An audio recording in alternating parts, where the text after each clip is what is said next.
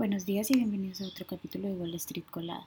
Hoy martes 22 de agosto los futuros del Dow Jones subieron un 0.2%, los futuros del S&P 500 subieron un 0.4% y los futuros del Nasdaq subieron un 0.6%, mientras que los futuros del petróleo estadounidense bajaron un 0.4% hasta los 79,82 dólares el barril y los futuros del Bitcoin bajaron un 0.25%.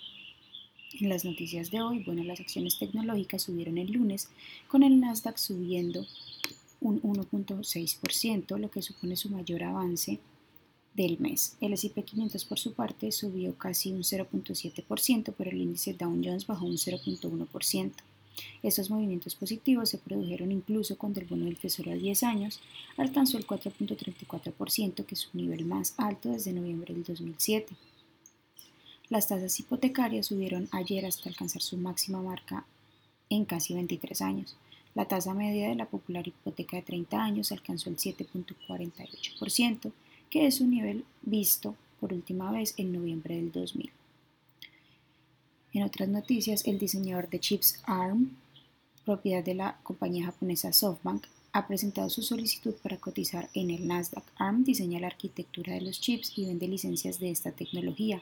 Sus chips se utilizan en el 99% de los teléfonos inteligentes y sus es un proveedor clave de tecnología para compañías como Apple, que cotiza con el ticker AAPL, Alphabet, que cotiza con el ticker GOOG, Qualcomm, que cotiza con el ticker QCOM, entre otras.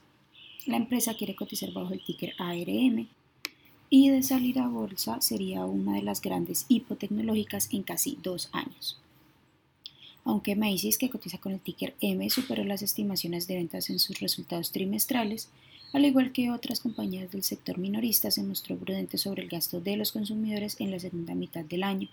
La compañía reportó un EPS de 0.26 sobre ingresos de 5.13 mil millones versus los 5.09 mil millones esperados. Las acciones bajaron un 1.6% en el pre market.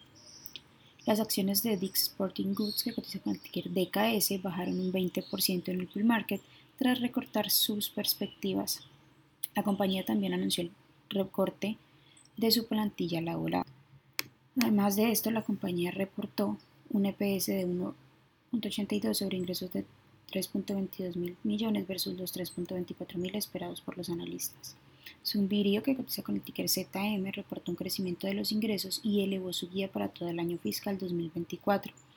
La empresa reportó un EPS de 1.34 sobre ingresos de 1.14 mil millones, superando la expectativa de 30 millones. Baidu, que cotiza con el ticker BITU, reportó ingresos mejores de lo esperados, con un aumento anual del 15% durante el segundo trimestre, alcanzando los 4.7 mil millones de dólares impulsado por el crecimiento del segmento de publicidad. Las acciones subieron un 4% después de su reporte. En otras noticias, las acciones de Lowe's, que cotiza con ticker LOW, subieron un 2.4% tras superar las estimaciones del segundo trimestre. La empresa reportó un EPS de 4.26 sobre ingresos de 24.96 mil millones versus los 24.97 mil esperados. Además de eso, también reafirmó sus expectativas de ingresos para el año fiscal entre 87 mil y 89 mil millones de dólares. Las acciones que tenemos hoy con predicción bullish son Axela Health, que cotiza con el ticker AXLA y ha subido más de un 60%. Fulcrum Therapeutics, que cotiza con el ticker FULC y ha subido más de un 40%. Y también G Medical Innovation, que cotiza con el ticker GMVD y ha subido más de un 31%. Mientras que las acciones que tenemos con predicción bearish son Group, que cotiza con el ticker TIO y ha bajado más de un 28%. Dix Sporting Group Goods, que cotiza con el ticker DKS y ha bajado más de un 19%. Y también Dragonfly Energy, que cotiza con el ticker DFLI y ha bajado más de un 19%. Esas son las noticias que tenemos para hoy antes de que abra el mercado. Les recuerdo que pueden encontrarnos en todas nuestras redes sociales como arroba Spanglish Trades y además de eso visitar nuestra página web www.spanglishtrades.com para que no se pierdan ninguna noticia ni actualización del mundo de la bolsa de valores, por supuesto como siempre en español. Muchísimas gracias por acompañarnos y por escucharnos. Los esperamos de nuevo mañana en otro capítulo de Wall Street Colada.